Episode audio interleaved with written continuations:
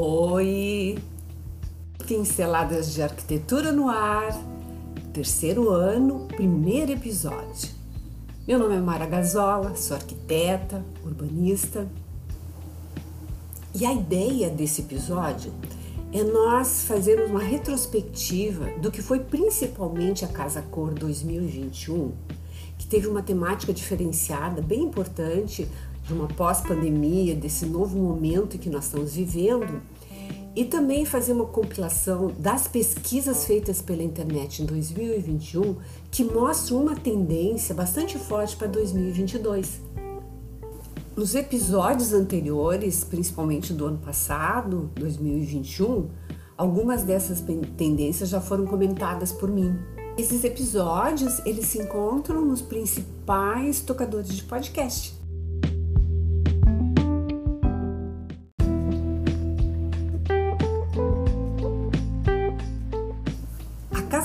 Cor 2021, o próprio título promoveu assim uma série de reflexões importantes. O título era A Casa Original e se evidencia aí um desejo de retorno às origens, aquela busca na ancestralidade, na simplicidade, um equilíbrio bem necessário entre o nosso o passado, as nossas memórias afetivas e o futuro. Então, a tecnologia ela apareceu com formas bem orgânicas, tons voltados para a natureza, como os off-white, cremes, composições em tons neutros. Essas formas orgânicas elas se reproduziram em diversos elementos, sofás neutros, o que de certa forma não é mais tendência é quase que uma necessidade, porque o uso de tecidos com revestimentos que não são tão exuberantes, tão marcantes, eles permitem inúmeras combinações. Como é uma peça de alto valor, de um investimento grande que a gente faz, é importante assim que a gente se atente para essas questões. Assim. Então, as texturas naturais, tanto nos tecidos quanto no, nos elementos que a gente usa na decoração, quanto nas paredes, Quanto mais natural, pedras naturais, madeira, algodão, linho, arte e design brasileiros com status de obra de arte mesmo, né? Nós temos designers em cerâmica, cestaria, arte têxtil, enfim, uma riqueza muito grande, que antes era exportada e não se reconhecia como como um valor em si, né? E tem, e tem um valor muito grande para contrapor essa paleta tão neutra, tão natural, tão mais limpa. Uh, começou a se usar algumas cores e, e, uma cor que foi muito usada foi o rosa millennium, né? E algumas variações também do rosa millennium. Outra coisa que ficou bem evidenciada, assim, quando se fala em espaços abertos, espaços integrados, que foi uma, uma coisa que aconteceu muito, assim, foi, foi evoluindo. A cozinha passou a ser uma cozinha gourmet, a sala passou um espaço de vivência, mas ao mesmo tempo houve a necessidade de haver divisórias leves que permitissem uma certa segregação de espaço quando fosse necessário, principalmente para quem estava trabalhando em casa, quem tinha os filhos estudando, uma certa privacidade. Então essas divisórias assim com uma pegada meio japonesa, que a gente chamou de japande, eu tenho até um episódio sobre isso, que é a mistura assim do japonês com o escandinavo assim, uma, com uma pegada mais clean. Luminárias passaram a ter um foco muito muito relevante luminárias lindíssimas, esculturais, uh, diferenciadas mesmo, tanto em elementos naturais quanto em pedras. Muito uso de LED, de fitas LED, controle remoto que propicito tem diferentes intensidades de luz.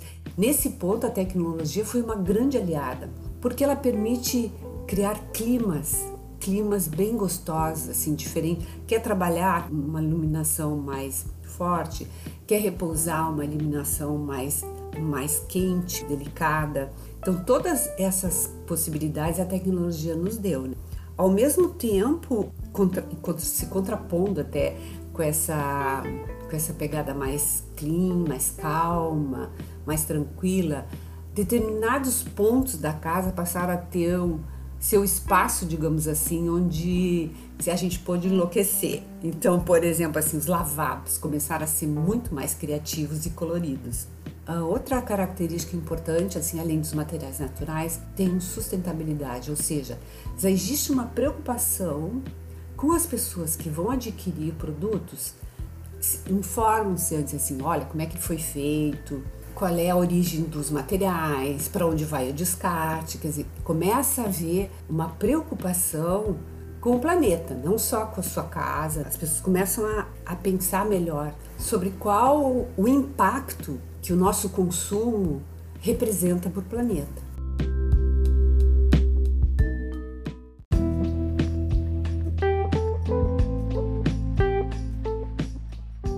Bom, entrando em 2022, o que, que nos aguarda? O que está acontecendo? 2022 já, já mostra que já estava acontecendo em 2021, através das pesquisas. Existem inúmeros, inúmeros sites que planificam a pesquisa, né? O Google faz isso. Eles compilaram os que foram mais procuradas em 2021 em torno de 400 milhões de usuários, por exemplo, o Pinterest fez um levantamento bem interessante sobre tendências para 2022 em cima dessas pesquisas. O que aconteceu assim? Eu acho que foi meio que uma saturação desse isolamento que a gente teve que ter. Então eu acho que está vendo um movimento assim de procurar trazer mais otimismo para nossa vida.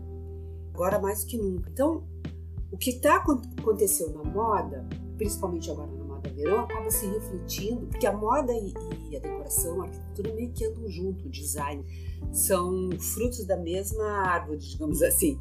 O que que acontece? Assim, começou a haver uma reação chamada dopamina. Alegria, vivacidade e cor e mais emoção dos nossos espaços. A cor sempre teve um valor muito forte no nosso emocional. Eu já fiz inclusive postagem sobre isso. Cor pode mudar todo o ambiente, cor pode mudar o nosso humor. Cores uh, anos 70, assim, aquelas cores vibrantes, as cores neon, começaram a aparecer inclusive na decoração. Eu tenho uma opinião sobre isso que é que é uma tendência passageira, porque ela é muito impactante.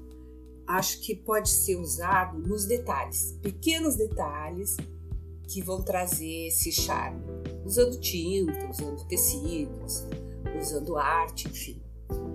Uma outra coisa que ficou muito evidente é as formas orgânicas arredondadas, sofá curvo, chegando até os elementos de cozinha, parede, piscina.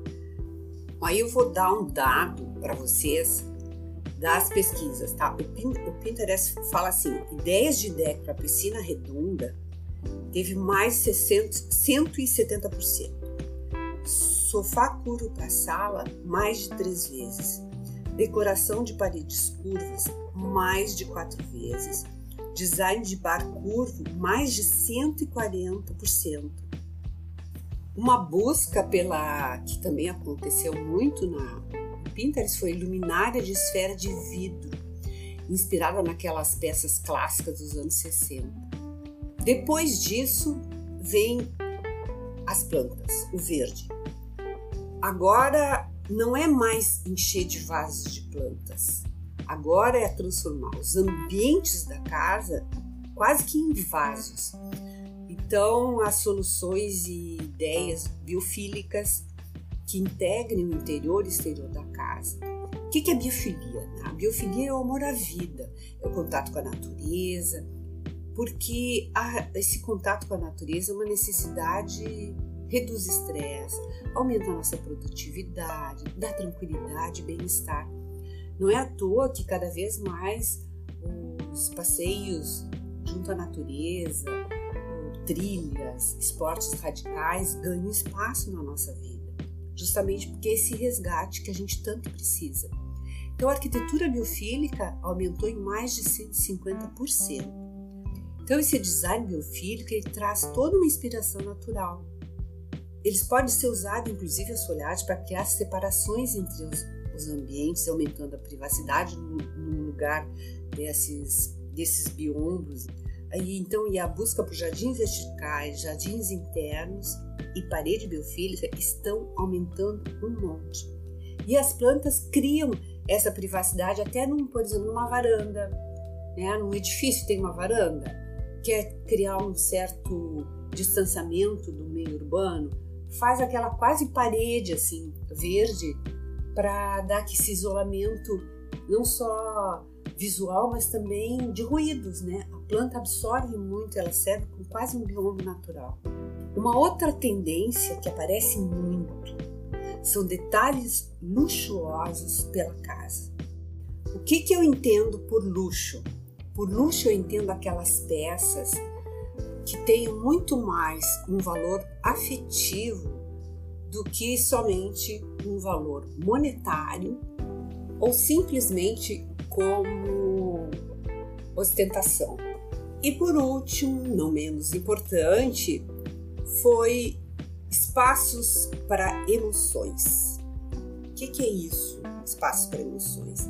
É onde tu vai planejar um ambiente onde tu vai desenvolver teus hobbies, onde tu vai relaxar, vai escutar música, vai ter aquela tua massagem. Os termos de pesquisa que estão mais virando tendência. Por incrível que pareça, o quarto da raiva, mais de 150%. Quartos temáticos de música, duas vezes mais. Quarto dos cristais, mais de oito vezes. Quartinho biblioteca, mais 12 vezes e quarto da massagem mais de 190%.